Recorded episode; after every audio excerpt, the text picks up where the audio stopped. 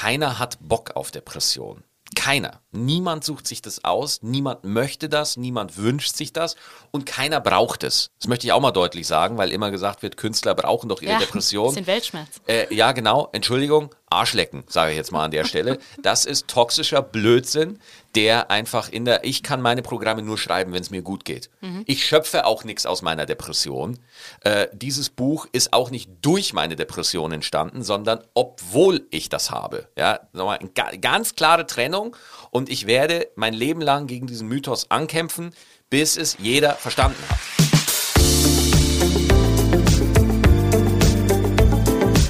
Talk mit K. Mit Anne Burgner. Hallo liebe Kölnerinnen und Kölner. Hallo natürlich auch an alle anderen. Ein Talk mit K spreche ich jede Woche mit spannenden Menschen aus dieser Stadt. Und das in meinem Wechsel mit meiner Kollegin Sarah Brasak. Jede Woche Donnerstag um 7 Uhr gibt es eine neue Folge. Heute spreche ich mit Maxi Stettenbauer. Er stammt zwar aus Bayern, bezeichnet aber heute Köln als seine Heimat. Direkt nach der Schule kam er in die Stadt mit dem festen Ziel und der nötigen Hybris, wie er selbst sagt, Comedian zu werden. Er hat seinen Plan tatsächlich in die Tat umgesetzt. Heute tritt er erfolgreich mit seinem Soloprogramm Next Level auf, das gerade auch als Album erschienen ist. Auch sonst ist er auf vielen Bühnen zu finden und macht einen Podcast. Alles gut, könnte man also denken. Doch Maxi Stettenbauers Leben kennt auch große Krisen. Er leidet seit Jahren an Depressionen und hat darüber ein sehr ehrliches und dennoch oft lustiges Buch geschrieben, das diese Woche erschienen ist. Meine Depression ist deine Depression soll vor allem Menschen helfen, die in einer ähnlichen Lage sind wie er. Er will aufklären und Bewusstsein schaffen. Bevor es mit dem Gespräch losgeht, hier aber noch ein Hinweis auf den Sponsor unserer Folge. Talk mit K wird Ihnen präsentiert vom Küchenhaus Lützenkirchen, das pfiffige Küchenhaus. Maxi Stettenbauer, herzlich willkommen bei Talk mit K. Danke für die Einladung und auch perfekte Betonung des Nachnamens. Da freue ich mich. Ich bin aber trotzdem froh, dass wir uns aufs Du geeinigt haben, Ja. weil der ist ja nicht ganz ohne, ne? Ja, das äh, merke ich auch bei jedem Hotel-Check-In, wo ich den Namen sagen muss und ich dann immer in verzweifelte Augen von Hotelfachangestellten blicke, die äh, immer doppelt nachfragen. Deswegen, ich mache beim Check-In immer so, ich gebe immer direkt meinen Ausweis mit ab, damit sofort Leute wissen. Ja, das ist schlau. Genau. Oder sonst sagst du einfach, ja, schreiben Sie Müller. Ja, ja, ja. Ich check mich unter fremden Namen Genau. ein, der einfach ist, ja. Ähm, ja, ich freue mich sehr. Es gibt wirklich sehr, sehr viele Dinge, über die man äh, momentan mit dir reden kann. Nämlich zum einen über dein Buch Meine Depression ist deine Depression, ein Buch gegen das Alleinsein, das am 15.11. erscheint. Du hast aber auch dein Stand-up-Comedy-Programm Next Level vor kurzem veröffentlicht. Also ich glaube, wir haben Gesprächsstoff ähm, für eine ganze Weile. Ich wollte dich aber zum Anfang fragen, wie kommt man denn eigentlich als Sohn von Gastronomen in Bayern auf die Idee zu sagen, in relativ jungen Jahren, boah, ich ziehe jetzt einfach mal nach Köln und dann mache ich Comedy? Ich bin selber über meine Hybris rückblickend erstaunt, Okay. sage ich ganz ehrlich. Ähm, also ich war immer ganz großer Michael Mittermeier-Fan. Mittermeier war mein Madonna, war meine Madonna, war mein Beatles. ja. Auch schön. Und ähm, das war so meine erste Begegnung mit, mit äh, dass es sowas gibt wie Stand-up-Comedy. Und dann hatte ich einen Freund, einen Kumpel, der hat mir die, äh, der hat äh, VHS-Kassetten, weil dem sein Onkel lebt in den USA und der hatte VHS-Kassetten von amerikanischen Comedians. Und ich war immer ganz fit in Englisch und deswegen habe ich auch äh, die immer ganz gut verstanden. Und dann war ich einfach Stand-up-Comedy-Fan. Ich war einfach mit 16, 17 ein riesiger Fan von Stand-up-Comedy und habe einfach alles konsumiert, was es gibt. Und ähm, habe dann angefangen im Internet äh, Videospiele zu kommentieren, weil ich wollte halt einfach irgendwie anfangen zu reden, ja, und äh, habe das dann einfach gemacht und so kam ich dann, da sind dann Leute auf mich aufmerksam geworden, dass ich Messen moderiere und von dann habe ich, dann hat mich jemand bei Giga gesehen, das war ein Fernsehsender, der in- erst in Düsseldorf und dann in Köln gesendet hat. Und dann dachte ich mir, ah, das passt ja gut, weil in Köln findet ja auch immer viel Comedy statt. Und so habe ich das dann, also es war ein äh, recht, das war kein gerader Weg, als ich ihn erlebt habe, aber so rückblickend war das schon alles sehr klar, ja. Aber das ist ja, ich finde, das ist ja so ein Beruf, da kann man ja nicht sagen, ich mache jetzt mal eine Ausbildung, solide zwei Jahre und dann weiß ich in etwa, wo die Reise hingeht. Also ich stelle mir das so schwierig vor zu sagen, ich habe jetzt dieses Ziel, aber wie kommt man da wirklich hin? Und du warst ja auch echt noch sehr jung, als du hm. dich da entschieden hast, ähm, zu sagen, ich ziehe jetzt einfach nach Köln. Also wie, wie bist du das denn dann wirklich praktisch angegangen? Ja, äh, ich wiederhole mich. Ich war von meiner Hybris schon überrascht. Also das, das war wirklich, äh, das war ist echt ein Hammer, wenn ich das so rückblickend bewerte, ähm, weil ähm, es hat wirklich einfach mit einer nicht rational erklärbaren Chutzpe zu tun. Also wirklich einfach so dieses, ja klar mache ich das. Wirklich so diese Zuversicht und äh, ich habe ja auch ähm, ich habe bei mir, als ich in Köln gelebt habe, bei mir um die Ecke so einen Kiosk gehabt, wo ich dann einfach hingegangen bin und gefragt habe, ob ich da nicht einfach auftreten kann. bin einfach hingegangen.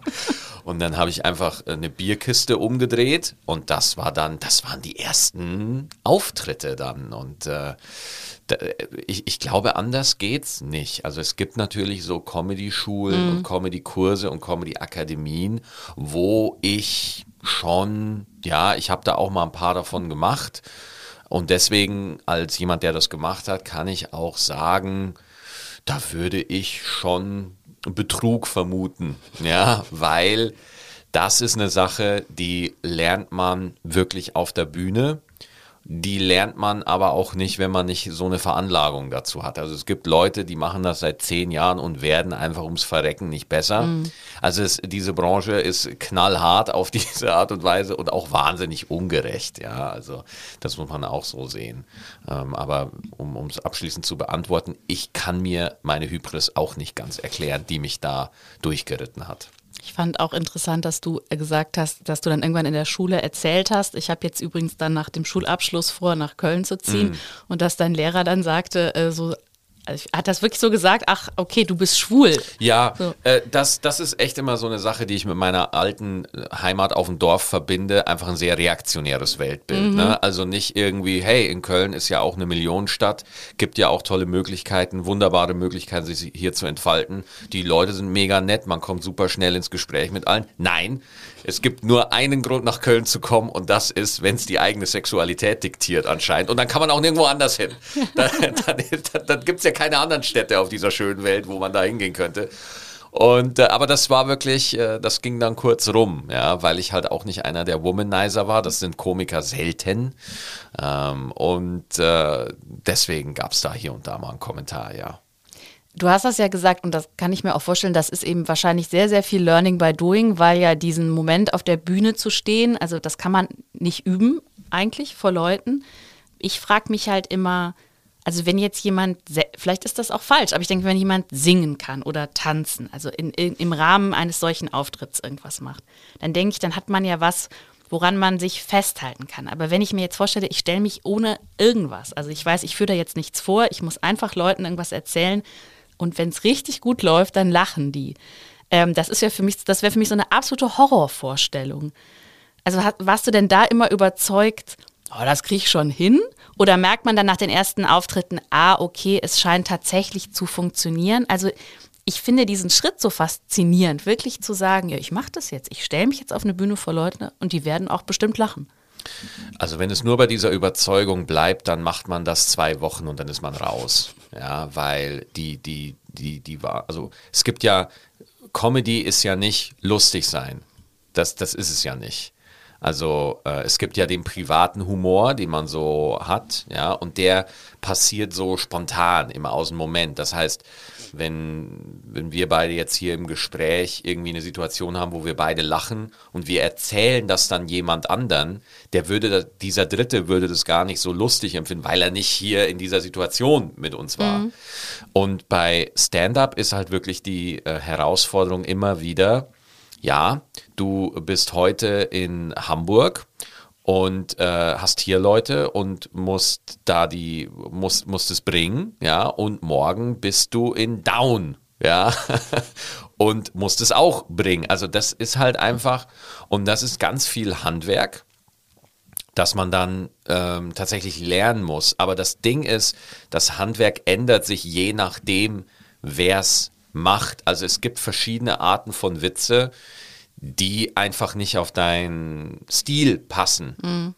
Und das ist es eben. Da, da wird dann halt die, die, da kommt dann halt die Kür rauszufinden, wer ist man auf der Bühne, was liegt einem, was liegt einem nicht, äh, wo ist man stark, wo ist man schwach und äh, je nachdem muss man halt dann daran arbeiten und dann einfach besser werden, dass es irgendwann konstant so gut ist, dass Menschen sagen, jawohl, wir kommen da mal vorbei. Den, der Kölner ist ja sehr davon überzeugt, dass, ähm, dass er besonders, oder Kölner, KölnerInnen, dass sie besonders aufgeschlossen sind und ne, hier so, äh, wir sind die nördlichste Stadt Italiens, also hier lebt die Lebensfreude und so. Du kannst das ja beurteilen, wenn du wirklich durchs komplette Land ziehst, von Großstadt bis ja wahrscheinlich auch mal kleinere Orte und so. Merkst du das wirklich? Gibt es da so regionale Unterschiede? Also kriegt man Leute, ist es in Köln le leichter, die Leute zu bekommen oder hat das was mit der Kölner Hybris zu tun? Äh, also, äh, wenn man so durch Deutschland tourt, jeder Ort hat so seine Legenden über sich. Also, wenn ich in Hamburg bin, hören, sagen die Leute, na, die Hamburger lachen überhaupt gar nicht, die sind komplett scheintot. Dann, wenn ich irgendwo in Ostwestfalen bin, na, der Ostwestfale, wenn der überhaupt kommt, ist das schon Kompliment genug. Und, und äh, in Bayern äh, schreien sie alle und so. Und ich, ich habe die Erfahrung gemacht, dass ich halt einfach ein sehr eigenes Publikum habe. Also, mein Publikum kommt wirklich für mich und kennt mich auch. Also ich bin jetzt ähm, und, und deswegen die Menschen, die dann bei mir im Theater sitzen, können mit dem Humor dann tatsächlich auch was anfangen. Und das sorgt dann dafür, äh, dass sich diese regionalen, äh, dieser regionale Facettenreichtum ein bisschen ausgebeult wird bei mir. Also bei mir fällt das nicht so stark ins Gewicht, mhm. weil ich einfach eine andere Generation und eine andere, einen anderen, ähm, eine andere Interessensverlagerung anspreche. Bis in Deutschland gibt es ja immer diese Diskussion darüber, was ist jetzt Comedy, was ist Kabarett, ähm, äh, wer darf wie politisch sein, wer darf wie albern sein. Ist das eher so eine akademische Diskussion, die eben zeigt, dass wir da vielleicht zu verkopft rangehen? Ist dir das total egal? Also sagst du, ich bin hm. Comedian oder? Ja, also es ist schon ein, ein akademisches Thema. Ja, ähm, ich finde, es ist nicht eine Frage, wer darf politisch sein oder so, es ist eine Frage von Können. Das muss man halt auch können. Also wenn man sich gute Kabarettisten anguckt und Kabarettistinnen, dann muss man halt können. Ne? Das, das ist halt, also mhm. ich, ich sehe das wirklich wie ein Handwerk, den Beruf. Also mhm. das ist nicht, äh, dieser Beruf lebt davon, dass er nach außen hin total locker und entspannt kommt, aber das ist halt die Fassade, das ist das Produkt, was verkauft wird. Ähm, und deswegen habe ich, ich kann auch die politischen Sachen, aber äh, meine natürliche Tendenz geht halt immer zum gehobenen Gemächtswitz, sage ich mal. ja. Ja. Und äh, das wird dann natürlich in manchen ähm, bildungsbürgerlichen Kreisen als äh, präpubertär verschrien. Das ist aber eine Auszeichnung, die trage ich mit Stolz. Ähm, und wir aber trotzdem habe ich in meinem Programm auch ganz klar gesellschaftskritische Sachen äh, drin. Die bringe ich halt aber auf eine Art und Weise, die dem klassischen Kabarettpublikum jetzt wahrscheinlich nicht so mhm. nahe liegen. Das klassische Kabarettpublikum ist auch eigentlich irgendwo eine unnötige Schublade, weil es gibt nicht das klassische Kabarett, aber ähm, äh, klassisches Kabarett ist, Mann steht auf der Bühne und erklärt die Welt. Und bei mir ist es halt, äh, junger weißer Mann geht auf die Bühne und scheitert an der Welt. Das, das ist so meine Herangehensweise. Und ich habe auch nicht den Anspruch für mich, dass ich das alles weiß. Ich bin der Welt hoffnungslos ausgeliefert. Und äh, die Stand-up-Comedy gibt mir ein Gefühl von Kontrolle über den Wahnsinn. Und äh, alle, die das gleiche Gefühl haben, ähm, die sind herzlich eingeladen. Aber ich finde, man merkt schon, wenn man dein Programm hört oder auch deine Auftritte sieht, dass es genau, dass es schon Themen gibt, wo man merkt, da, das ist dir wichtig. Also und damit meine ich jetzt auch Gesellschaft, äh, gesellschaftlich relevante Themen. Also ich erinnere mich auch in einem, in einem Stück, da geht's um, äh, ging es um, um Medien und um Berichterstattung und wie eigentlich Aufmerksamkeitsökonomie funktioniert. Und dass es natürlich oft so ist, dass die mit der sagen wir mal, sehr abseitigen Meinungen oft viel Aufmerksamkeit bekommen, weil wir ja auch wissen, auch in sozialen Netzwerken, Algorithmen und so weiter, da hatte ich den Eindruck, das sind aber Themen, die dich tatsächlich auch umtreiben und wo es dir auch wichtig ist, eine Position zuzuäußern. Das ist alles korrekt, ähm, aber das alles Entscheidende für mich ist, dass du beziehungsweise der Zuschauer, die Zuschauerin da was mitnehmen. Also mhm. äh, wirklich sagen, boah, das war unterhaltsam. Das habe ich mir gerne angeguckt. Nicht, oh, ich bin jetzt schlauer, mhm. sondern wirklich, hey, das war, das war, das war gut genutzte Zeit, dass ich mir den Städtenbauer angeguckt habe. Das ist der einzige Sinn von dieser Nummer. Dass mich das natürlich ähm, beschäftigt, also ich bin sehr wissbegierig, ich lese ich, äh, vier, fünf Bücher gleichzeitig über alle möglichen Themen, ähm, bin sehr interessiert an, an Mechanismen, an den Systemen, in denen wir leben, die unser Zusammenleben auch so ein bisschen formen, sage ich jetzt mal. Und ähm, das ist für mich die Herausforderung, weil das ist kein klassisches Comedy-Thema, das Thema, was du angesprochen mhm. hast. Klassische Comedy-Themen ist, ich kam zu spät, die Bahn ist zu langsam. Also sehr. Meine Freundin hat gesagt. Ja, und das sind auch, äh, äh das sind auch reichhaltige Gewässer, in denen ich, in denen ich auch durchaus regelmäßig fischen gehe. Ja. Ähm, aber ähm, ich finde, Stand-up-Comedy ist keine Kunstform der Witze, sondern es ist eine Kunstform der Perspektiven. Mhm. Und das heißt, ich bin eigentlich damit beschäftigt, was ist eigentlich meine Perspektive? Was ist eigentlich wirklich meine völlig unlustige, private, klare Haltung zu den Dingen? Und daraus schöpfe ich dann meinen Humor und daraus ähm, hoffe ich dann einfach, dass ich äh, Texte, Nummern oder wie man Sets, Auftritte, Witze, wie man es auch mhm. immer formulieren mag, ähm, schaffe, die dem Publikum na, selbstverständlich in erster Linie zum Lachen bringen, aber vielleicht halt auch eine Reichhaltigkeit bieten, die ich so, äh, das ist halt die Stand-up-Comedy, die ich selber total gerne konsumiere. Also wo ich auch eine Perspektive von dem Künstler, äh, Künstlerin mitgeliefert kriege. Mhm. Kann ich verstehen. Ich, ähm, ich möchte mal gerne auf dein Buch zu sprechen kommen und im Zusammenhang damit hast du den sehr schönen Satz gesagt, äh, Bücher schreiben ist das neue Töpfern. Ja. Das hat mir sehr gut gefallen. Und deswegen sei es so gewesen, dass du doch lange gehadert hast, Total. ob du überhaupt ein Buch schreiben ja, ähm, solltest. Weil, äh, ich ich habe es ja, ja gesagt, ähm, Anfang bei den Kabarettisten, das muss man können mhm. und Buch schreiben muss man können.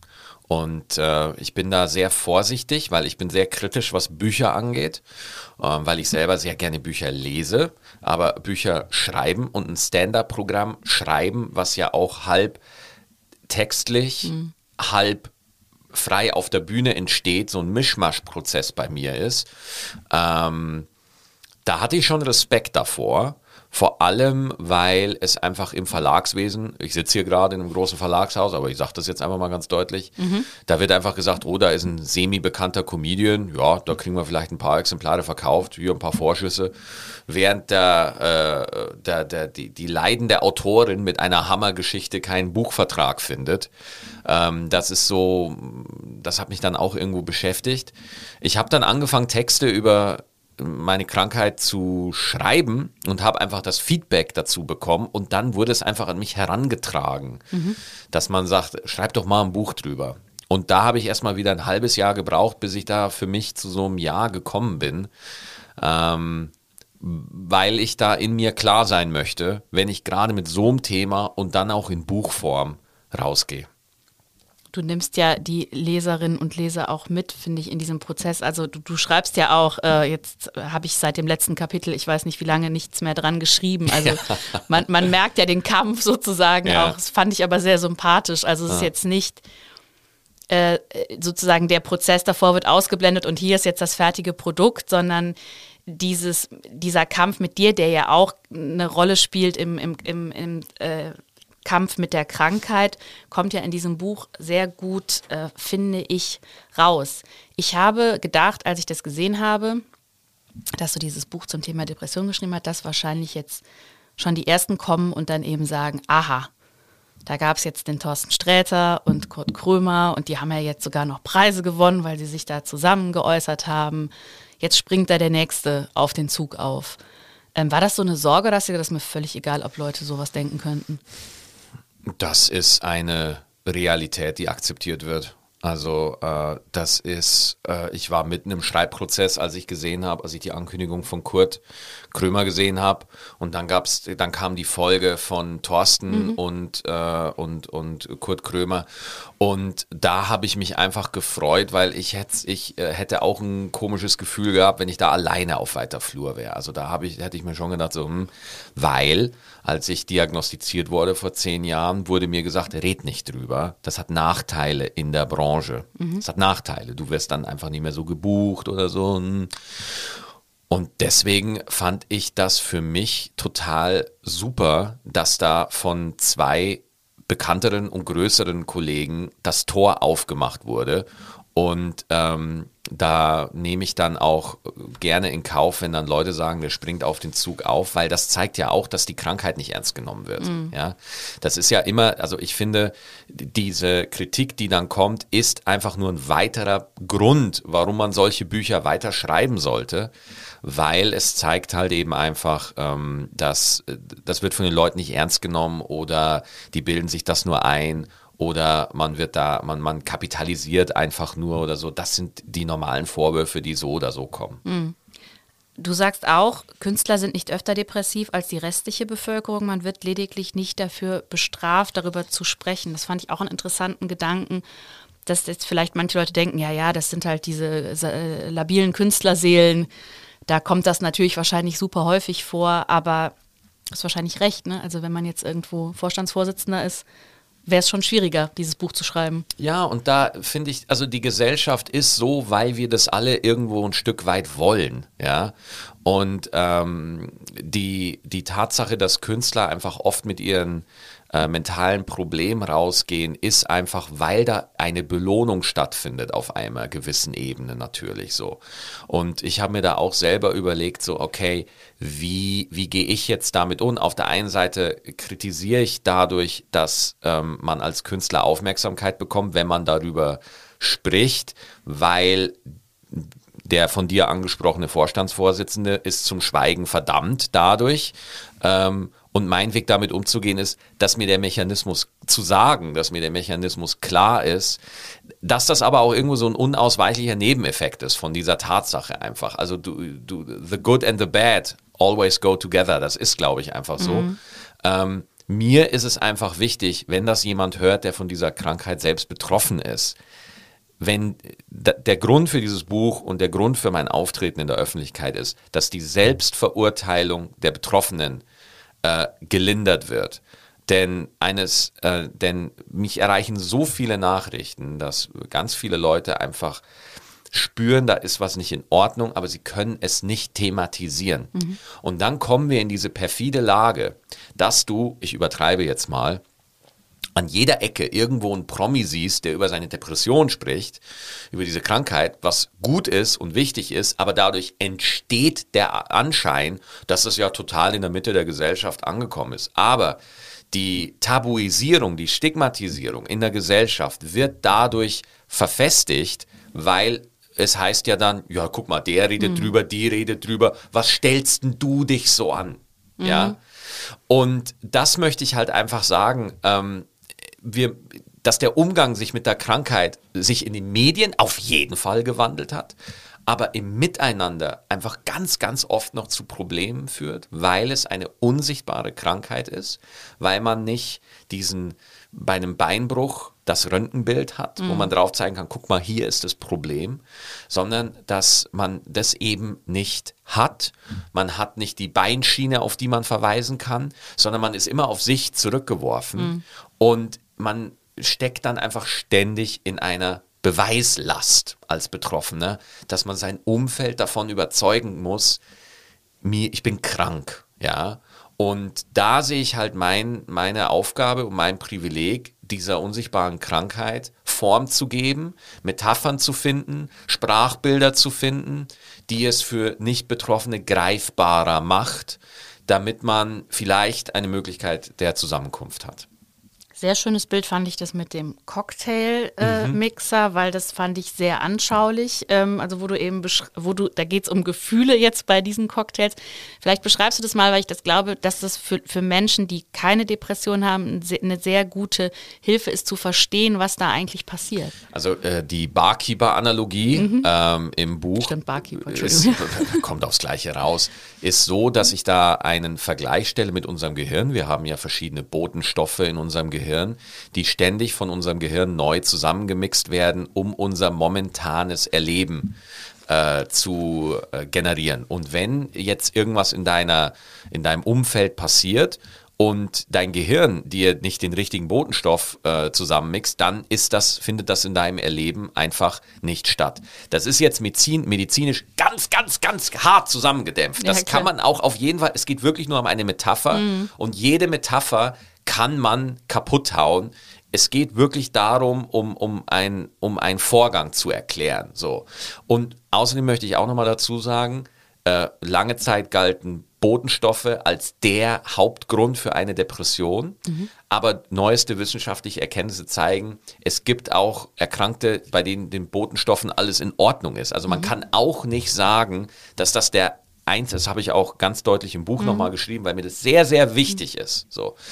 Und ähm, die Idee ist, wir haben quasi einen Barkeeper im Kopf, der hinter einer Bar steht und uns von Minute zu Minute immer einen neuen Cocktail mixt, damit wir unsere Gefühle haben, damit wir unsere Wahrnehmung haben, damit wir mit der Welt interagieren können, die um uns herum ist. Und bei einem Dep depressiv Erkrankten arbeitet dieser Barkeeper halbtags. Der ist also nur die Hälfte der Zeit da. Der hat auch nicht alle Cocktails zur Verfügung. Dem fehlen ein paar Zutaten. Das heißt einfach, dein Spektrum des Erlebens ist einfach ein bisschen eingeschränkt und man spricht da auch von so einem Gefühl der Leere, der, mhm. die Abwesenheit von Gefühlen. Und ähm, das habe ich eben versucht, mit, dem, mit der Barkeeper-Metapher darzustellen, ähm, dass da das Problem liegt einer, mit einer der Probleme von einer Depression liegt. Das heißt, der mischt dir einen Cocktail zusammen, der, der äh, Halbtags-Barkeeper.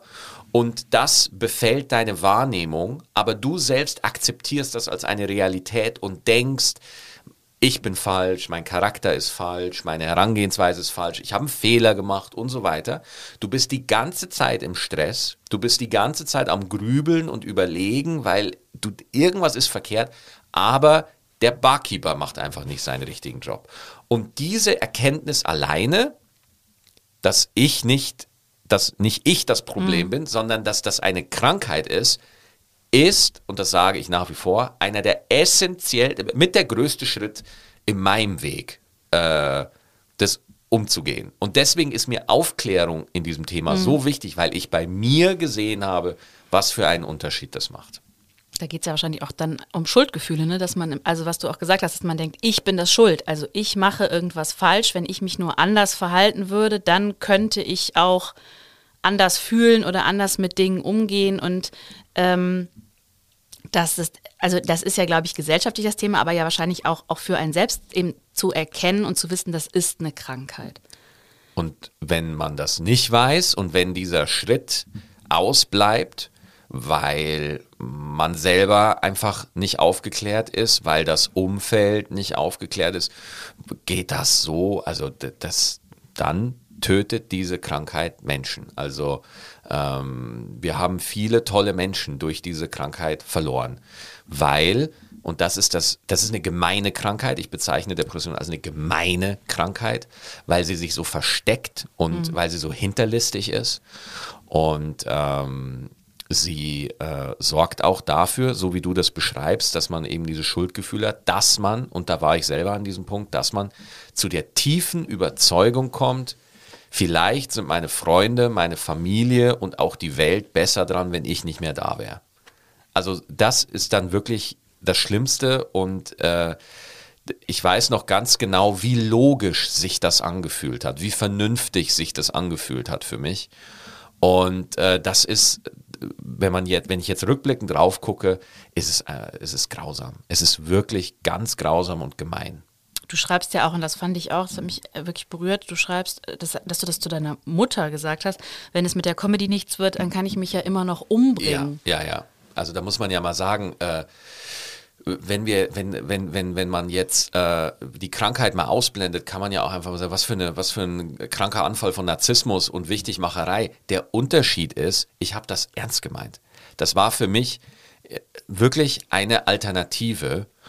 Und äh, ich habe auch in der ähm, heute würde ich sagen, das ist einfach unverantwortlich. So was sagt man nicht. Das mhm. macht man nicht. Aber dieses Verständnis hat mir damals einfach gefehlt. Aber ich wollte einfach das im Buch drin haben, um zu sehen, man ist ein schwieriger Fall, wenn man in einer Depression hängt. Ja, man ist auch kein angenehmer Typ, man ist auch nicht locker, man ist auch nicht entspannt. Man ist wirklich für sich selbst und für die anderen um einen herum eine Herausforderung, wenn man nicht weiß, was los ist. Das sagst du ja auch, ähm, dass das eben für Angehörige ganz schwierig ist, weil äh, die können ja die Depression nicht heilen. Und das heißt, man muss ja irgendwie auch da einen Umgang finden mit einem Menschen, also ihn zu unterstützen, jetzt in mhm. deinem Fall auch deine Frau, deine Familie, und ja aber auch akzeptieren zu müssen, ich kann, ich kann es aber nicht, also ich kann ihn unterstützen, aber ich kann es nicht gut machen. Ist ja auch wahnsinnig belastend. Auch natürlich, dann aber ja wahrscheinlich auch wieder für dich, wenn du merkst, dass Menschen, die du liebst, ja auch darunter leiden, dass du krank bist. Das stelle ich mir auch sehr, sehr schwierig einfach vor, anstrengend. Und, und deswegen äh, erster Schritt für alle Betroffenen, ja, für die der, der, die, der darunter leidet und für die äh, Betroffenen, die auch unter dieser Krankheit leiden dann, Erster Schritt, es ist eine Krankheit. Das allererster Schritt. Wenn der Betroffene oder die Betroffene anders könnte, würde sie es anders machen. Keiner hat Bock auf Depression. Keiner. Niemand sucht sich das aus, niemand möchte das, niemand wünscht sich das und keiner braucht es. Das möchte ich auch mal deutlich sagen, weil immer gesagt wird, Künstler brauchen doch ihre ja, Depression. Bisschen Weltschmerz. Äh, ja, genau. Entschuldigung, Arschlecken, sage ich jetzt mal an der Stelle. Das ist toxischer Blödsinn, der einfach in der, ich kann meine Programme nur schreiben, wenn es mir gut geht. Mhm. Ich schöpfe auch nichts aus meiner Depression. Äh, dieses Buch ist auch nicht durch meine Depression entstanden, sondern obwohl ich das habe. Ja, nochmal eine ganz klare Trennung und ich werde mein Leben lang gegen diesen Mythos ankämpfen, bis es jeder verstanden hat. Ja. Und äh, es ist wahrscheinlich hoffnungslos, aber äh, so, so macht man das eben. Und ähm, dass wenn man als, äh, deswegen mein, das letzte Kapitel im Buch hat auch meine Frau geschrieben, damit wir auch hören, wie macht das denn jemand, der mit jemandem zusammenleben muss. Es ist überhaupt nicht schlimm, dass man den nicht heilen kann. Also der Betroffene darf, braucht sich keine Schuld geben, weil er krank ist. Und der oder die Angehörige braucht sich auch keine Schuld geben, weil sie sie nicht heilen kann. Das mhm. ist nicht der Job von denen in dem Moment. Sondern das Entscheidende ist, da sein, Krankheit anerkennen und wissen, dass das eine Krankheit ist und dass hinter dieser Krankheit ein immer noch der Mensch ist, den man ja eigentlich mag. Der ja da ist. Nur er ist jetzt gerade nicht da er ist gerade befallen, sage ich jetzt mal.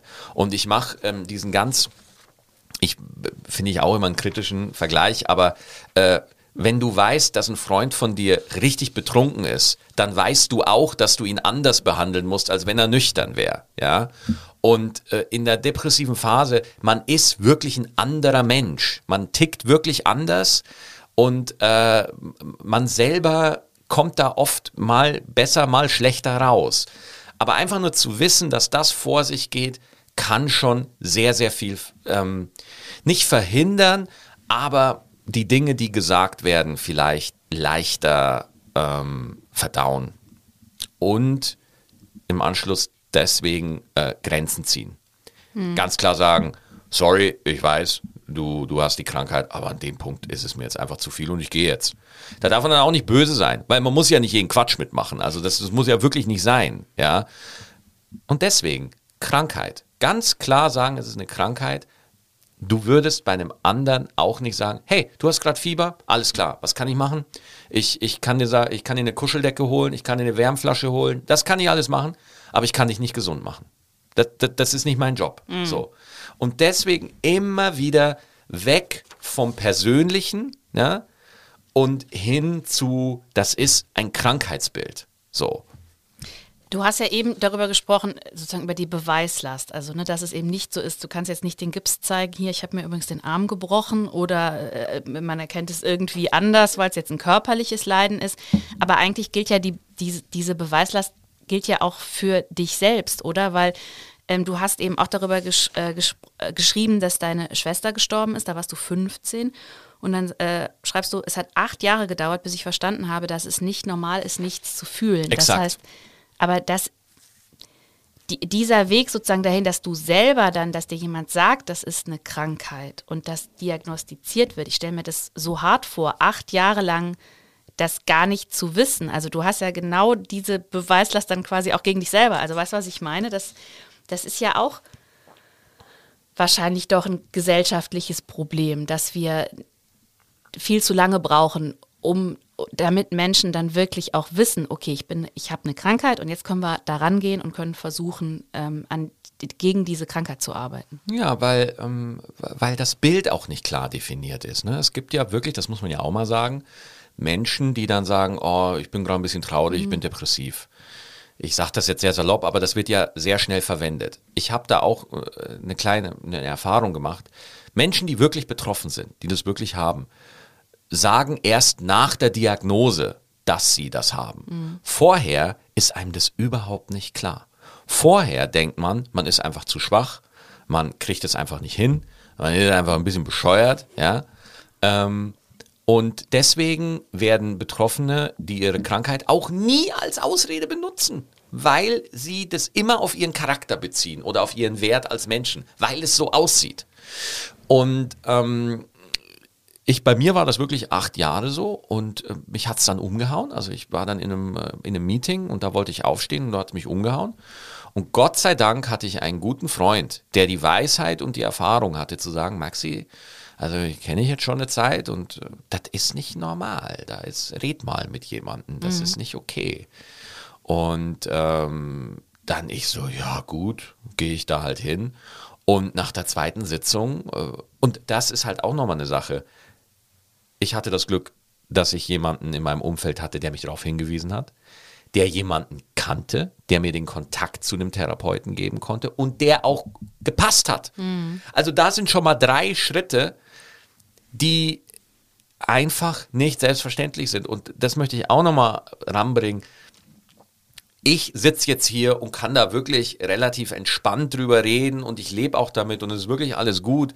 Aber was dafür alles passieren muss, und ich kämpfe heute auch noch damit. Mhm. Also ich bin privilegiert und ich habe die Möglichkeiten, einfach nur um zu unterstreichen, ähm, dass damit nicht zu spaßen ist. Du hast in deinem Comedy-Programm geht es eben auch darum, um, um Corona und äh, dass du gemerkt hast, oh, ich äh, glaube, ich müsste doch jetzt nochmal wieder mit dem Therapeuten sprechen. Und genau das ist dann auch, das ist lustig, wenn du das erzählst, weil du sagst, dann hast du angerufen und gefragt, äh, ja, wie sieht's denn aus, wann könnte ich kommen? Und dann hat der gesagt, ich glaube sieben Monate, ja. also auf jeden Fall. Und das fand ich sehr nett, weil du sagst, ja, ich bin doch schon äh, weiß und äh, ja. privat versichert und ein Mann und wie viele Privilegien soll ich denn noch haben? Genau. Und das ist natürlich lustig, aber eigentlich ist es ja total tragisch. Das ist für mich aber auch, ähm, das ist die, also erstmal ja, natürlich ist die Situation tragisch, aber das ist für mich auch und das ist halt auch der große Widerspruch an meinem Beruf. Die schlechten Dinge der Welt sind gut für meinen Beruf. Das ist ja dieser große Widerspruch.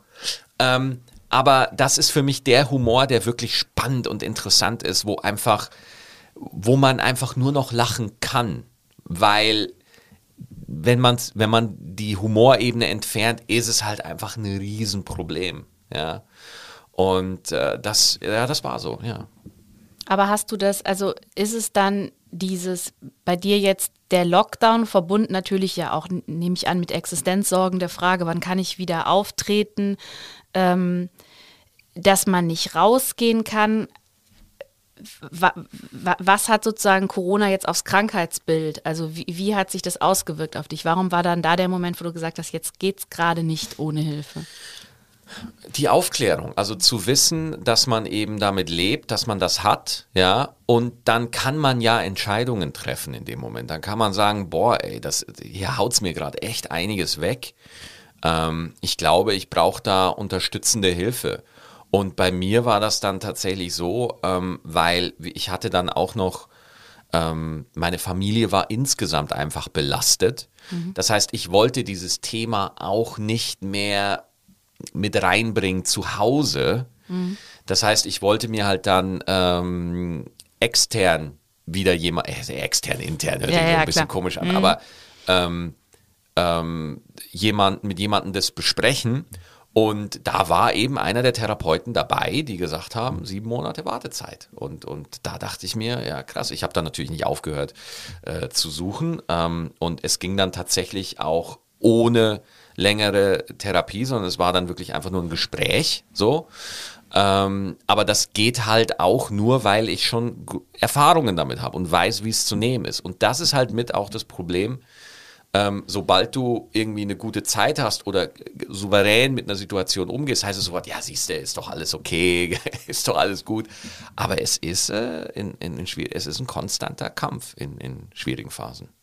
Das fand ich auch interessant, dass du auch mal sagst, ähm, und das ist ja, glaube ich, auch bei vielen so das Bild, ähm, äh, ich, ich, muss erst meine Depression heilen, bevor es mir wieder gut gehen darf, weil ich ja kaputt bin und weil man ja wahrscheinlich auch denkt, und, und das ist ja wahrscheinlich auch bei Menschen, die dich jetzt von außen wahrnehmen, so, also es gibt ja auch, wenn man, wenn man Depressionen hat, Phasen, in denen man irgendwie lustig ist und Witze macht und gut drauf ist. Und dann hast du das aber doch wahrscheinlich auch, dass Leute dann dir so gegenübertreten und so nach dem Motto, ja, ganz so schlimm kann es ja nicht sein. Das muss man, äh, das ist so. Also da, da kann ich mir den Mund fusselig reden. Das ist einfach so. Meine Antwort darauf ist, ähm, deswegen ist diese Krankheit so gemein. Weil das ist ja, wenn, wenn, wenn man schon bei mir denkt, ja, komm, guck dir den doch an. Was glaubst du, wie viele Hunderttausende in diesem Land es gibt, die äh, ihren Job machen und denen du das einfach nicht ansiehst, aber die keine Möglichkeit haben, das irgendwie zu thematisieren und auch einfach mal darüber zu sprechen. Und natürlich gibt es äh, Varianten von Depression. Es gibt die ganz schwere Depression, es gibt eine manische Depression, mhm. es gibt hochfunktionale Depression und so weiter. Aber am Ende des Tages, Leid ist Leid, ist Leid, ist Leid. Und ähm, ich habe einfach festgestellt, durch Aufklärung, durch darüber reden, kann man es einfach schon lindern. Es ist keine Heilung und ähm, deswegen ist mir das halt einfach ein Herzensthema. Mhm. Das kann ich total verstehen. Ähm, was ich, also ich habe mal so bei Instagram und man, es gibt ja auch da gewisse äh, Fälle, Prominente, auch Influencerinnen, die sagen, was ja eigentlich auch wieder gut ist, ne? Ich habe eine Depression und dann guckt man aber so da rum und hat so Profile und dann sind das so perfekt ausgeleuchtete Bilder und äh, am besten steht unten irgendwie noch ein Rabattcode und dann denke ich mir so, ob das jetzt irgendwie der Weg ist, also weil das ist doch dann auch, die sehe ich doch jetzt an und denke, aber Entschuldigung, bei dir ist doch, du stehst da perfekt ausgeleuchtet unter der Palme. Kein, also ja. Ja, ja. Das ist halt auch der Fluch der Influencer, dass alles perfekt sein muss. Ja. Und, und das ist halt auch unser Anspruch an die. Aber ich glaube, du spielst auch noch auf ein anderes Thema an. Ähm, es gibt kein, also ich finde es so interessant durch Social Media und auch weil ich selber in der Öffentlichkeit bin und weil ich natürlich über Außenwirkungen nachdenke und mhm. selbstverständlich über Image und so weiter. Es ist schon hochinteressant, wie eigene Erlebnisse zu Waren werden und zu Marken, mhm. die man dann benutzt, damit man sie sich so anheften kann und so. Ähm, und äh, das ist ja auch in, in der Stand-up-Comedy so. Ich erlebe was und mach da sofort draus was. Ich lasse das Leben nicht so, wie es ist, sondern das geht durch einen Prozess und dann reflektiert man dann. Aber das sind alles Dinge, die ich wahrscheinlich nicht tun würde, wenn ich nicht Comedian wäre mhm. und wenn ich da jetzt nicht so. Ähm, und das ist einfach die Gefahr. Das ist einfach die Gefahr, dass Mental Health einfach auch ein Marketinggedöns wird. Und ganz ehrlich, ist es auch. Und man muss sich, glaube ich, das gehört einfach dazu. Es wird einfach Menschen geben, die sagen, ja, der Schemmer, der, der, der macht das halt einfach, weil er Aufmerksamkeit und so. Das Ding ist, natürlich kriege ich Aufmerksamkeit dafür. Das ist ja, das ist ja die, die Krux an der ganzen Sache. Das mhm. ist es ja. Weil irgendwo kann ich es nicht komplett äh, ignorieren, kann man es nicht, weil es, gehört dazu. Aber ich für mich kenne die Gründe, warum ich das mache. Ich bin für mich da klar und deswegen ähm, diese Vorwürfe, die gibt es einfach und äh, die sind auch erlaubt. Aber wie gehst du eben, du bist du trittst öffentlich auf, du hast Podcasts und natürlich auch in Social Media Menschen kommentieren und wir wissen alle, die Stimmung ist da nicht immer freundlich. Mhm. Und äh, es, gibt, es gibt sicherlich auch ganz viel Zuspruch, aber es gibt auch garantiert total viele, die äh, dir dann irgendwie blöd kommen oder dich beschimpfen. Das ist was, wenn ich das schon irgendwie manchmal unter Artikeln oder so lese, dass mich das total trifft, obwohl ich eigentlich weiß, das hat eigentlich mit denen mehr zu tun als mit mir, aber das so von mir fernzuhalten, fällt mir extrem schwer. Und jetzt stelle ich mir vor, wenn man vielleicht eh gerade in einer bisschen labilen Phase ist oder eben sowieso mit sich kämpft, auch mit Selbstzweifeln, was du auch schreibst mhm. und so, wie gehst du denn damit um? Dann mit diesen öffentlichen, dieser öffentlichen äh, variabel. Ja. Ich gehe damit variabel um. Mhm. Ne? Es gibt wirklich Momente, weil ich das einfach schon sehr lange mache und weil ich, weil ich es einfach gewohnt bin, dass meine Arbeit öffentlich kommentiert wird. Das bin ich einfach mhm. gewohnt. Ich glaube, wenn man noch mal eine Frau ist oder wenn man sich, wenn man sich als Frau identifiziert und auch als Frau gelesen wird und wenn man auch als, als äh, anders gelesen wird als, als jetzt ich, weißer Mann, ja, äh, glaube ich, ist das auch nochmal eine andere Nummer. Mhm.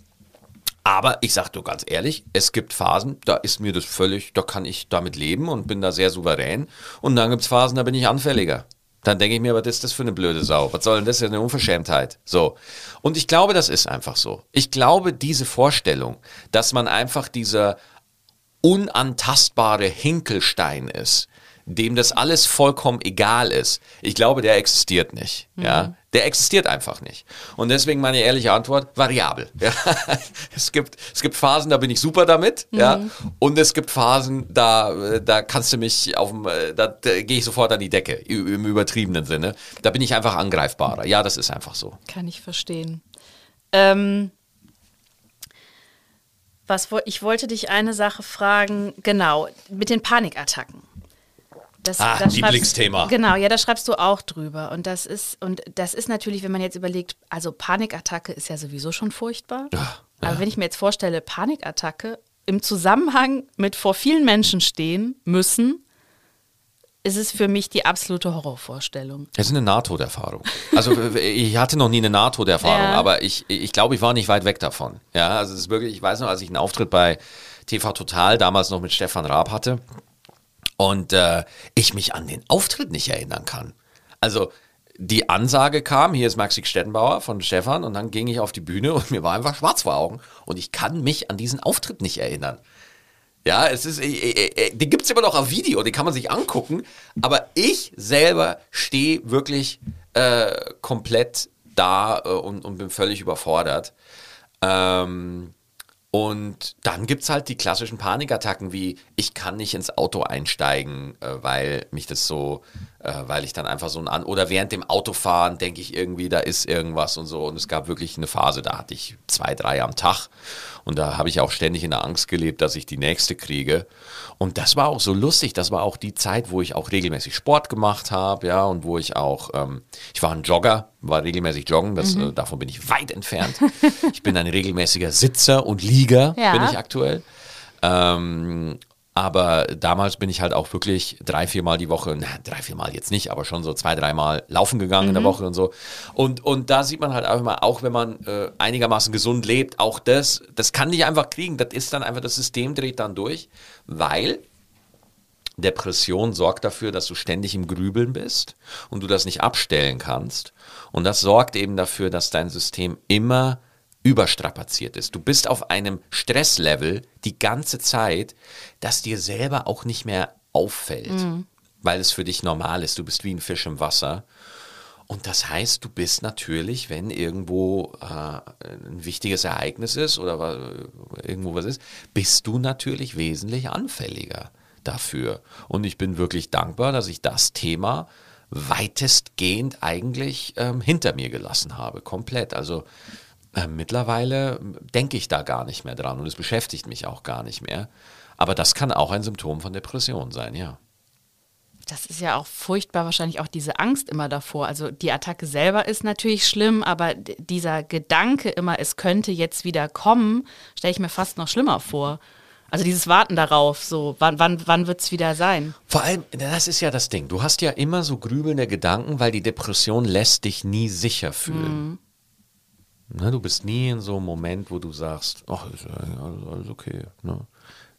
So, dass man nur etwas liest gerade oder nur isst oder nur spazieren geht. Dass wirklich nur, was jetzt gerade hier in diesem Moment passiert, dass nur das Thema ist. Ja?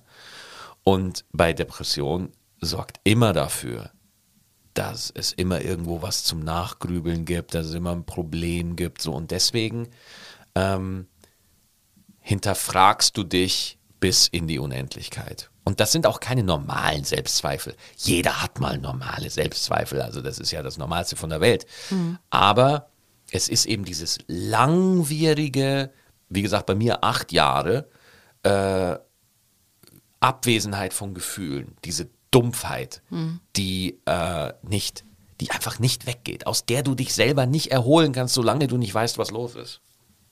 Ja, finde ich, ich, ich glaube, das hast du eben auch gesagt, ich glaube, dass das wahrscheinlich auch was, was viele Leute verwechseln. Also, dass sie eben glauben, Depression bedeutet immer traurig sein oder schlecht gelaunt sein oder wie auch immer man das jetzt mhm. formuliert.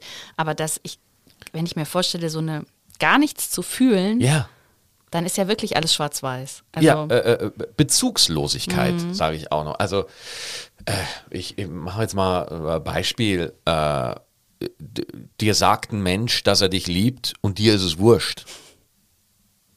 Also nicht im Sinne von wurscht, ja, ist mir egal, ja. sondern es registriert in dir mhm. nichts. Ja, da, da, du, und das ist es so, du hast das Gefühl, als ob zwischen dir und der Welt einfach so eine Schlucht ist und du kommst nicht ran und du kommst auch an dich selber nicht ran. Es ist eine emotionale Verstümmelung, sage ich jetzt mal, ja. Und das ist ganz, ganz, ganz gemein und äh, furchtbar. Das kann ich mir, ich kann es mir nicht vorstellen, aber ich finde, du beschreibst das sehr anschaulich. Was ich glaube ich viele Leute fragen ist, also wenn man jetzt, wenn man das nicht immer macht, auf einer Bühne stehen, dann denken glaube ich viele Leute, das kann man eigentlich nur machen, wenn man mega selbstbewusst ist, wenn man total in sich ruht, wenn man genau weiß, was man kann und nicht, wenn man so drauf ist, wie du das gerade beschrieben hast. Ja. Aber du hast bisher den Weg trotzdem immer weiter gegangen, was ja wahrscheinlich auch ein wahnsinniger Kraftakt war. Aber warum, also es hat dich ja dann doch was auf die Bühne gezogen, mhm. auch in diesen Zeiten.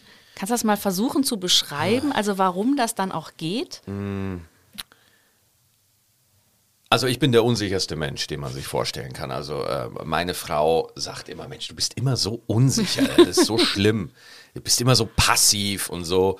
Das heißt, ich habe da, äh, ich würde mich nicht als selbstbewusst bezeichnen. Aber ich hatte einen Moment in der Therapie, der mir da ein bisschen geholfen hat wo ich auch gesagt habe, ich glaube, ich werde diesen Job einfach nicht mehr lang machen können, weil die Überlegungen, die du gerade geäußert hast, die sind ja wahr. Also, wie willst du diesen Job weitermachen, wenn du einfach ständig hinter jeder, wenn du, ja, wenn du einfach völlig am Ende bist immer.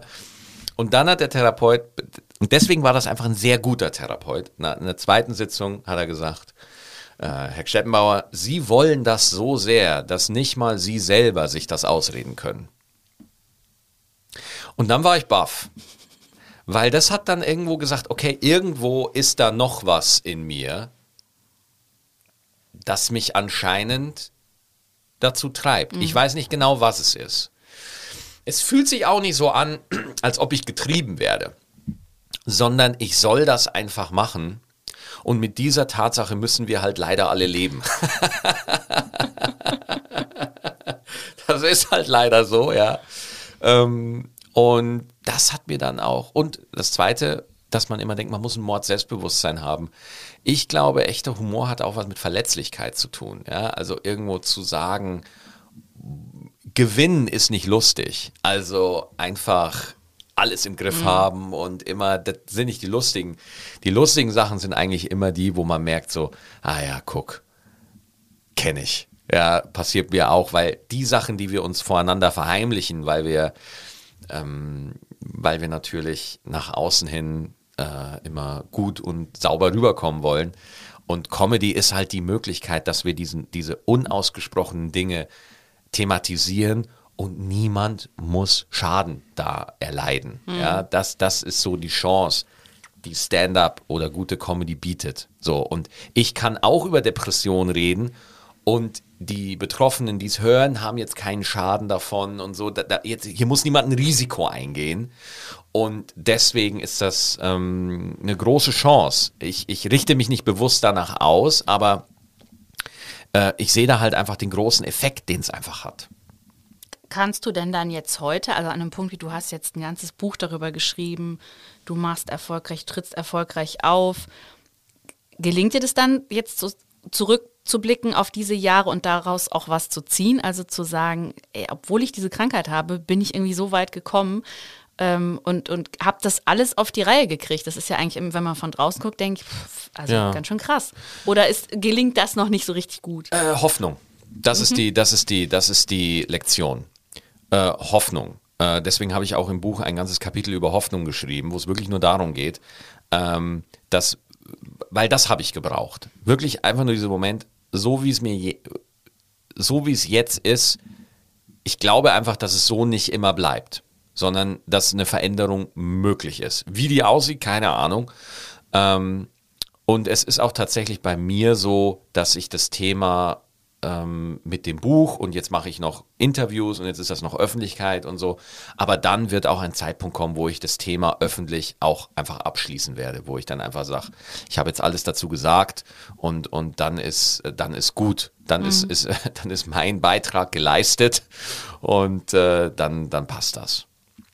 Ich muss dich jetzt abschließend nochmal fragen, weil wir ja ein Kölner Podcast sind ja, und wir hier in Köln sind und du ja aber sozusagen äh, von auf, also aus Bayern hierher gekommen bist vor vielen Jahren, ähm, aber schon sehr lange ja jetzt in Köln lebst. Aber wie hat sich so dein Verhältnis zur Stadt entwickelt? Also war das, war die Stadt so, wie, so, wie, wie du sie dir vorgestellt hast und äh, wie erlebst du sie heute so? Ja, Köln ist meine Heimat.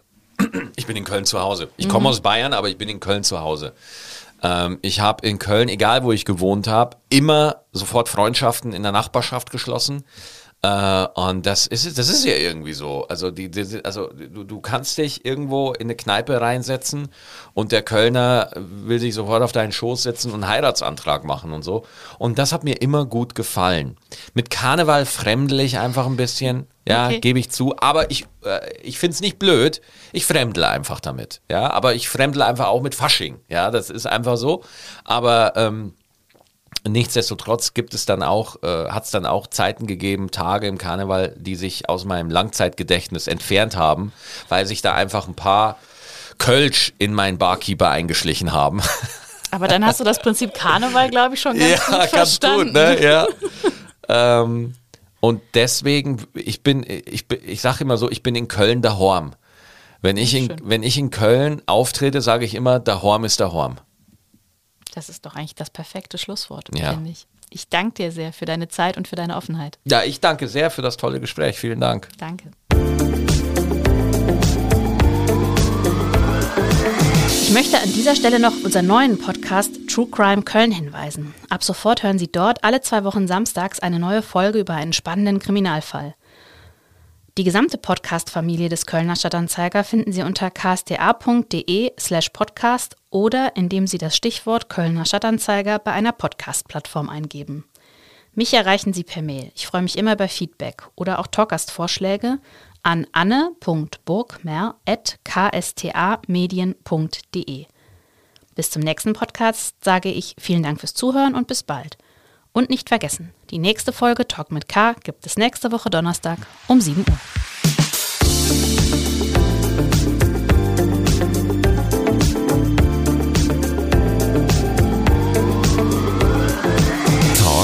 mit K.